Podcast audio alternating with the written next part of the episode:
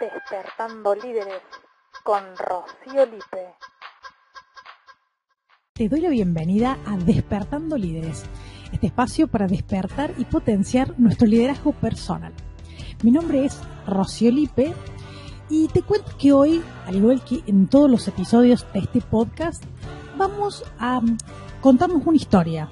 ¿no? Les, voy a compartir una historia que son cosas de la vida cotidiana. Yo voy escuchando situaciones en la vida cotidiana en las que me veo inmersa o, veo que hay otras personas que van atravesando estas historias y las cosas que nos pasan vienen a enseñarnos eh, aprendizaje, vienen a traernos aprendizajes eh, como encubiertos, porque a veces hay que estar preparado para encontrar esa oportunidad de aprender. Entonces, cuando voy cazando esas historias que nos pasan, que pasan en el mundo cotidiano, que voy escuchando, le busco qué hay que aprender y te lo comparto en estos episodios del podcast Despertando Líderes para que sumes a tu liderazgo, para que lo observes en tu vida y si estás en esa misma situación, vos también puedas tener este proceso de aprendizaje con esta breve historia. La historia del día de hoy eh, cuenta algo que estoy escuchando que está como medio mm, epidémico o casi pandémico, que tiene que ver con el tiempo. Esta es la historia de Franco y Franco antes de la pandemia trabajaba en relación de dependencia.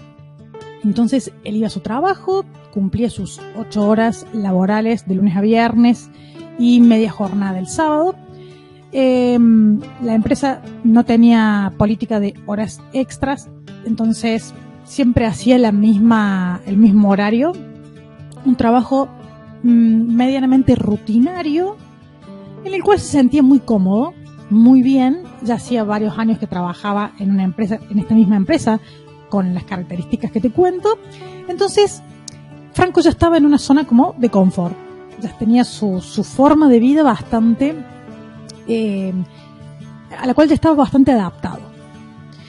Y bueno, producto de la pandemia, decide dar un paso adelante en su vida profesional y se independiza, deja la empresa, renuncia y arranca como independiente. Y en este proceso de arrancar como independiente, empieza a tener nuevas actividades, ya no es horario fijo, ya no te pagas horas extras a vos mismo cuando sos independiente, eh, tus tiempos van cambiando, la, forma en la que te desplazas en términos de tiempo van cambiando. Bueno, claramente Franco se encontró con esto en el camino de independizarse y de que hay cosas nuevas en este mundo. O sea, en este mundo de, emprender, de independizarse, hay formas nuevas de relacionarse y sobre todo con el tiempo. Al principio iba bastante bien con, la forma en la que administraba su tiempo, con, las tareas que tenía que hacer, con lo que demandaba eh, el trabajo, cómo iba proyectando, cómo se iba organizando, venía muy bien. Y de pronto empezó como a sentir que tenía más cosas de las que podía. Esto de que era como un hombre pulpo que quería estar en todas partes, tapar todos los agujeros eh, para que no hubiera goteras, digamos, pero tenía dos manos y sigue teniendo dos manos, así que podía taparlo solo con esas dos manos. Bueno, la cuestión es que eh, fue avanzando los meses, fueron avanzando los meses y se dio cuenta que eh, quería hacer más cosas de las que podía, que tenía muchas actividades y que se encontraba sobrepasado por esas actividades. Entonces empezó a utilizar una frase que hoy le escucho muchísimo y que la invitación es a que reflexionemos acerca de esto.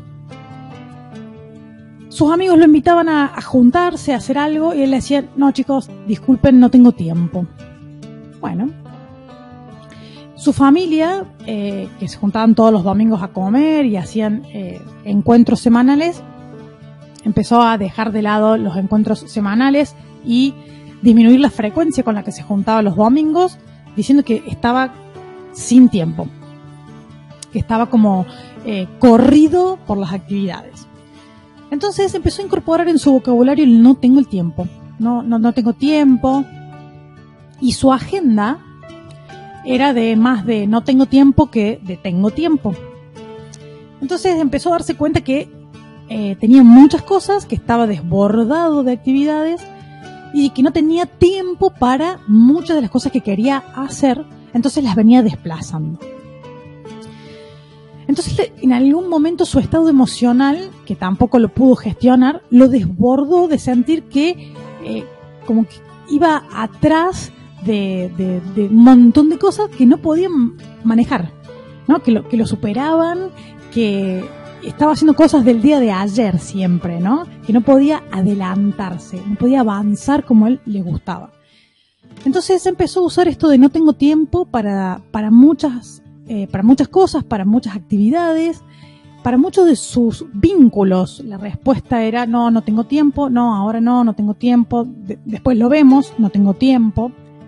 Hasta que esto le trajo impacto en sus relaciones. ¿no? Porque ya lo empezaron a etiquetar, bueno, no, no lo invitemos, total no tiene tiempo, no, no hagamos esto, total no tiene tiempo, no le pidamos a Franco, total no tiene tiempo. Entonces empezó a notar el impacto en sus relaciones de usar esto, esta definición de no tengo tiempo. La cuestión es que hoy se ve como complicado con eso porque se da cuenta de que se está perdiendo cosas que le duelen, que, que se está pasando el tiempo, si bien breve se está dando cuenta tiempo, pero se le está pasando el tiempo y hay cosas valiosas que se está perdiendo, relaciones, espacios que a él le hacían bien y que de pronto los está desplazando, pero no sabe cómo manejarlo. Entonces, creo que esto em, es algo que posiblemente te pueda estar pasando o que al menos escuches a tu alrededor gente que diga, no, no tengo tiempo. No, no, ya, ya estoy, pero al máximo, no tengo tiempo.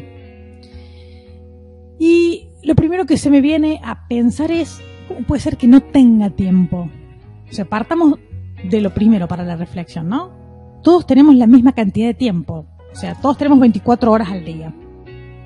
No he escuchado a nadie que tenga ni 16 ni 30, ¿no? Todos tenemos 24. Estamos todos de acuerdo. bueno, y la reflexión, la, primera reflexión con esto es qué, automatismo, qué mal hábito eh, de expresión, ¿no? en términos de comunicación, eh, decir, no tengo tiempo. No tengo tiempo, no tengo tiempo, no tengo tiempo. ¿Y a dónde nos lleva eso? Reflexionar de, no tienes tiempo para nada, te estás conversando que no tenés tiempo. ¿Qué, qué te genera eso? ¿Qué, ¿Qué, impacto va a tener en el futuro?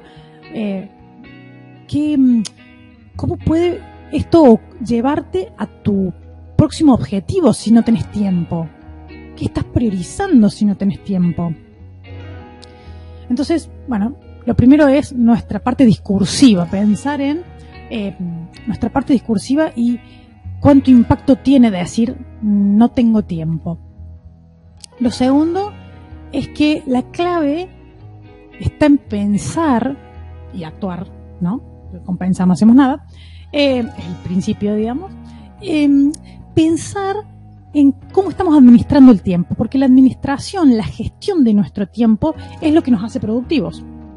Hay algo que nos tenemos que plantear si estamos en no tengo tiempo, no tengo tiempo, no tengo tiempo. Hay algo que está como, entre comillas, mal. Hay algo en nuestra forma de hacer, en nuestra forma de, de, decir, de actuar, que, que nos está trabando. Hay algo que no estamos viendo. No, tenemos que poder observar qué decisiones estamos tomando para entender que no tenemos tiempo. O sea, las expectativas, eh, las, los objetivos que nos ponemos, las prioridades. Y por último, eh, pensar en que todo líder, siempre creo que eh, esto aplica para todo el mundo, ¿no? Soy de la filosofía que líderes somos todos, tenemos que desarrollar o nos tienen que venir en primer momento a soplar esa llamita para nosotros poder mantenerla, ¿no? Nos vengan a despertar, hacer saber de que el poder está en nuestro interior y que cuando sabemos que el poder está en nuestro interior, desarrollar ese liderazgo personal. Y parte de desarrollar el liderazgo personal es ser consciente de nuestro tiempo y de la utilización del, tiempo que hacemos. Porque el tiempo es, un recurso no renovable, es un recurso que no vuelve.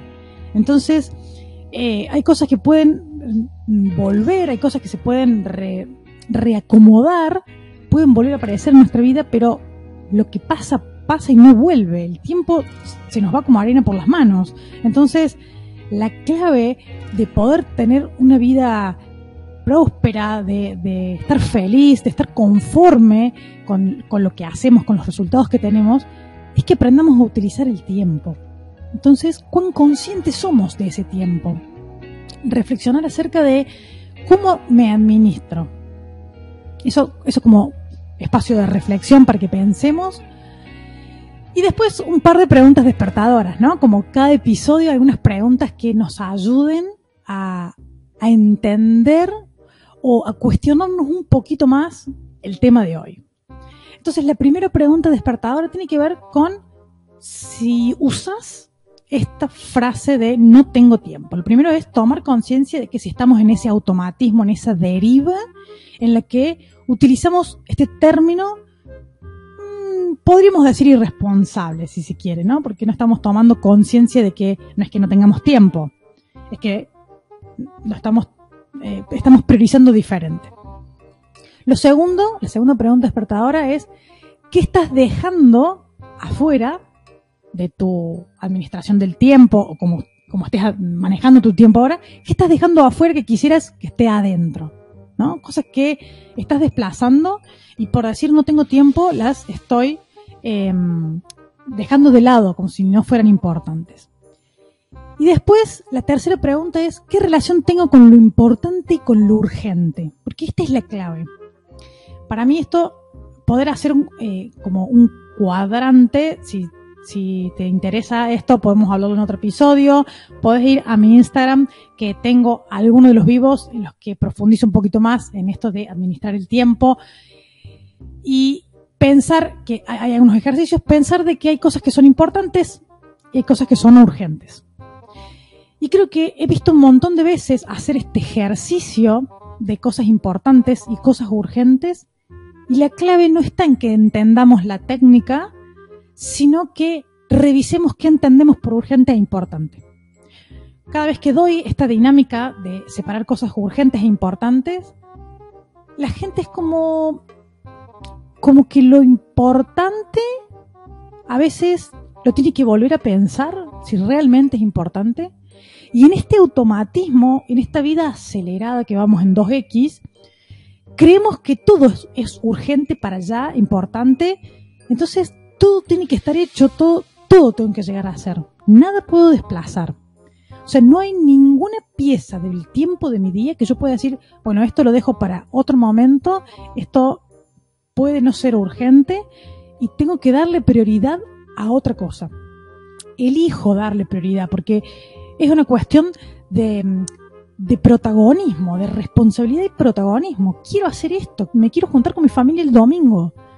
No puede ser que me esté quejando, no sé, que si te pasa alguna vez, che, justo hoy me pasó algo, bueno. Pero si vos te das cuenta que en tu vocabulario, en tu forma de hablar, estás diciendo, no tengo tiempo, no tengo tiempo, y después decís, oh, qué bueno, qué bueno hubiera estado el domingo ir a comer con mi familia. Y el domingo siguiente, no, no, no tengo tiempo. Pero querés hacerlo y siempre estás poniendo la misma respuesta adelante, que es la piedra que te está trabando. Entonces, eh, empezar a, reflexionar más profundamente acerca de las cosas que creemos que son importantes y las que creemos que son urgentes y cuestionarlas si realmente son tan urgentes o importantes como creemos.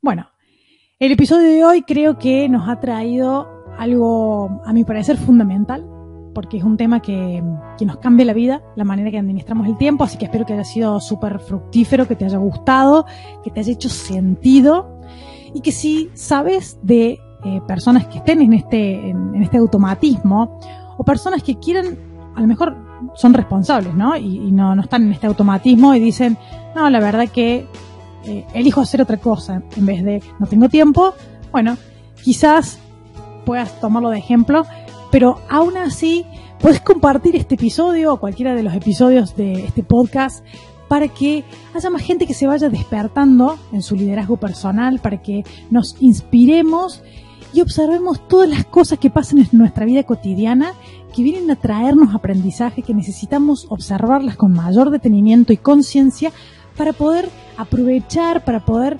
incorporar ese aprendizaje que viene a traernos. Así que te invito a compartir siempre estos episodios con todas las personas que quieras y que quieras ver que están desarrollando su liderazgo y están mucho mejor.